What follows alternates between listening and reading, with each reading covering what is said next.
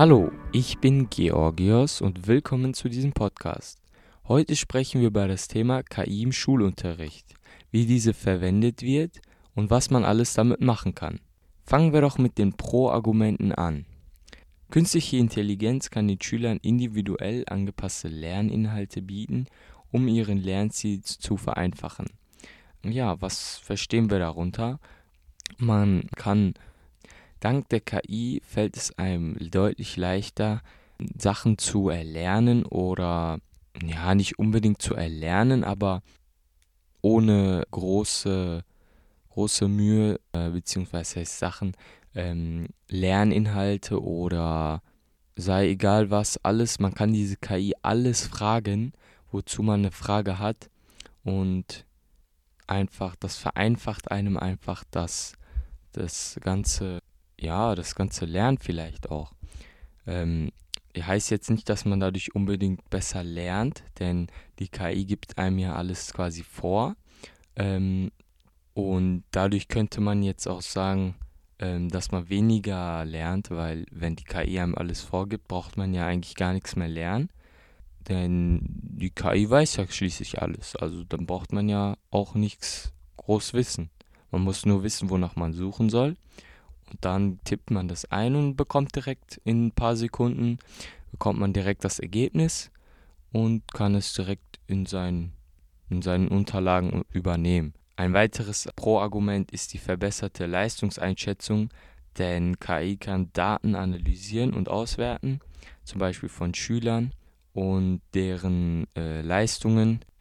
Dadurch, dass KI äh, analysieren und auswerten kann, ähm, kann KI auch ähm, verschiedene, verschiedene Leistungen der Schüler auch ähm, bewerten, ohne dass sie quasi dabei ist im Unterricht. Kommen wir zu einem Kontraargument. Ein sehr, sehr großes Problem ist das Datenschutzbedenken, denn äh, um KI verwenden zu können, müssen die Schüler vertrauliche bzw. persönliche Daten angeben was halt sehr große Bedenken hinsichtlich des Datenschutzes aufwerfen kann. KI möchte von dir die E-Mail-Adresse wissen, die Handynummer, also so gefühlt alles. Und das ist halt ein sehr großes Problem. Genau. Ein zweites Kontraargument ist, der Einsatz von KI erfordert halt eine bestimmte Infrastruktur, die nicht in allen Schulen gegeben ist. Und äh, denn jede Schule ist nicht äh, gleich, gleich weit, also nicht gleich weit im Fortschritt. Also die eine Schule hat zum Beispiel schon iPads gehabt und die andere noch nicht. Und so ist das hier mit dem, mit dem Einsatz von KI.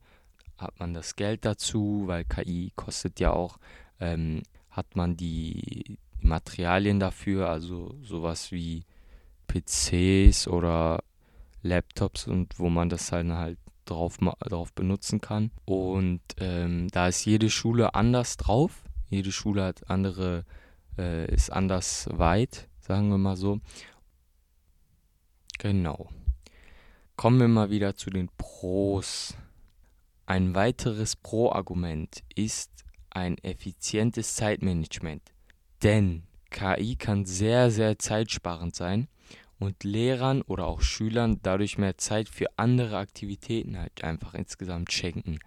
Heißt, wenn man jetzt zum Beispiel äh, die Hausaufgaben noch machen muss für morgen, ähm, dann kann man das schnell im ChatGPT zum Beispiel, ist ja auch so eine künstliche Intelligenz, ähm, kennen die meisten, äh, kann man das eingeben, dann macht er dir quasi von selbst die Hausaufgaben so gefühlt und äh, man ist quasi für den ganzen Tag fertig man hat nichts mehr zu tun.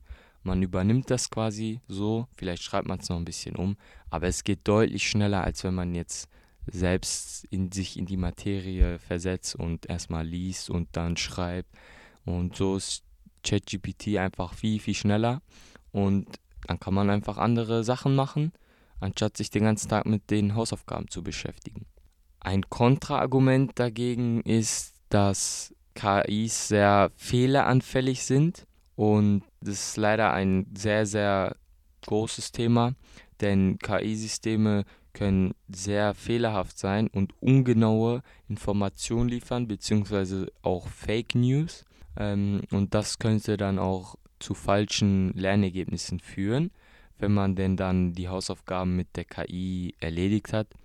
Und das könnte auch sehr schnell dann auffallen, dass man sich dann nicht, das fällt dem Lehrer dann auch sehr, sehr wahrscheinlich schnell auf, wenn er sich die Sachen dann richtig anguckt, äh, dass das mit einer KI gemacht wurde.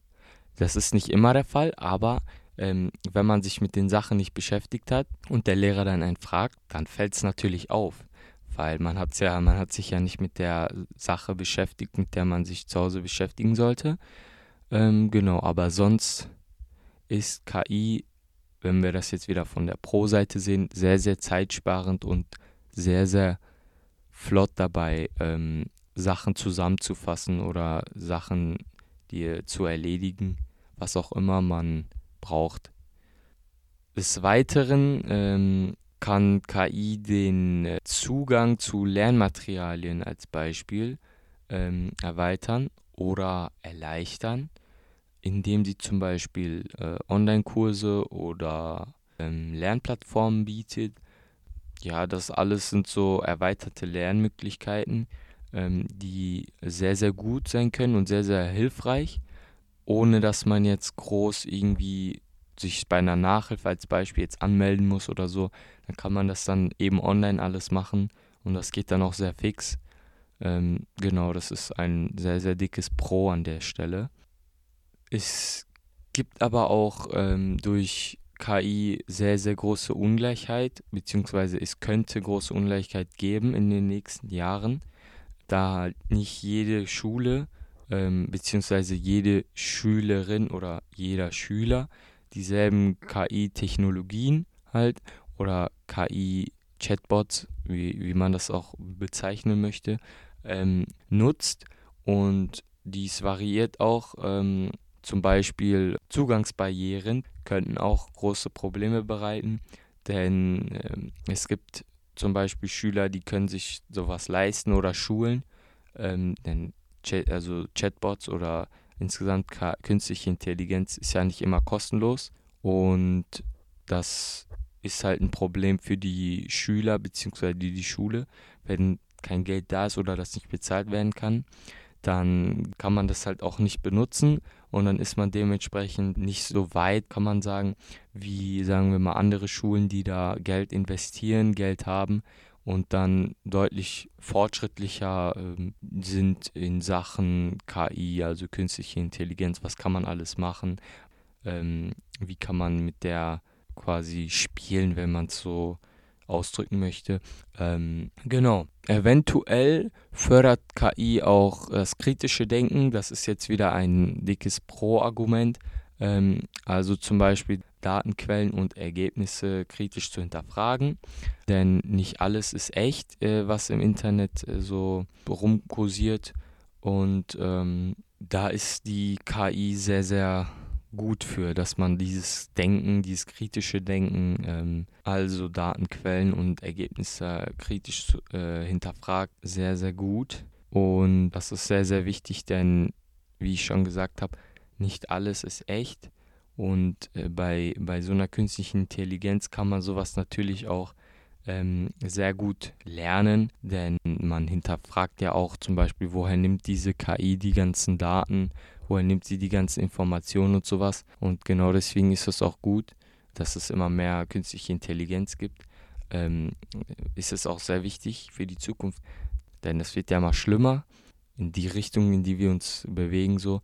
Denn man kann ja heutzutage ja auch schon so äh, Bilder erstellen, die gar nicht echt sind. Deshalb ist das kritische Hinterfragen äh, sehr, sehr wichtig. Eine zusammenfassende Meinung kann ich hier auch nochmal sagen, dass KI den zwischenmenschlichen Aspekt des Lernens reduzieren kann, weil der direkte Kontakt mit Lehrern und Schülern einfach fehlt. Also wir haben einen Mangel an sozialer Interaktion. Heißt, wenn wir KI benutzen, ähm, dann ist meiner Meinung nach diese diese fehlende Interaktion zwischen Lehrer und Schüler nicht gegeben halt. Und das ist ein großes Problem, weil ein Mensch muss quasi immer soziale Kontakte auch äh, haben, zum Beispiel halt auch Lehrer-Schüler. Ähm, das ist sehr gut fürs Selbstbewusstsein oder auch für andere Dinge. Und genau, das ist leider ein großes, großes Problem, wenn wir äh, viel mit KI arbeiten, ähm, denn wir haben halt einfach nicht die Person vor uns, sondern wir reden quasi eigentlich mit unseren iPads, Handys, wie auch immer, ähm, was auch immer. Und genau, das ist ein sehr, sehr, sehr, sehr großes Problem. Meiner Meinung nach. Ja, das war der Podcast zum Thema KI im Schulunterricht. Ich hoffe, es hat euch gefallen. Ich hoffe, ihr konntet etwas mitnehmen, etwas lernen. Ähm, und wir hören uns dann beim nächsten Mal. Und schaut doch gerne mal unter Salon 5 unterstrich vorbei. Da haben wir auch noch einige andere Podcasts für euch parat. Zusammenfassend lässt sich sagen, dass KI im Schulunterricht positive sowohl auch als negative Seiten hat, wie so fast alles im Leben. Ähm, und KI kann man sehr gerne benutzen, ist sehr, sehr hilfreich, sehr zeitsparend, ähm, ist sehr, sehr äh, informativ. Auf der anderen Seite ist KI äh, ein Problem wegen den, wegen den ganzen Daten, die angefordert werden und die, diese Fehleranfälligkeit und äh, dass KI-Technologien äh, leider nicht überall auf gleicher Ebene benutzt werden ähm, sondern ein oder der ein oder andere, die ein oder andere Schül, äh, Schule KI anders benutzt oder äh, schon weiter dabei ist. Und ähm, genau.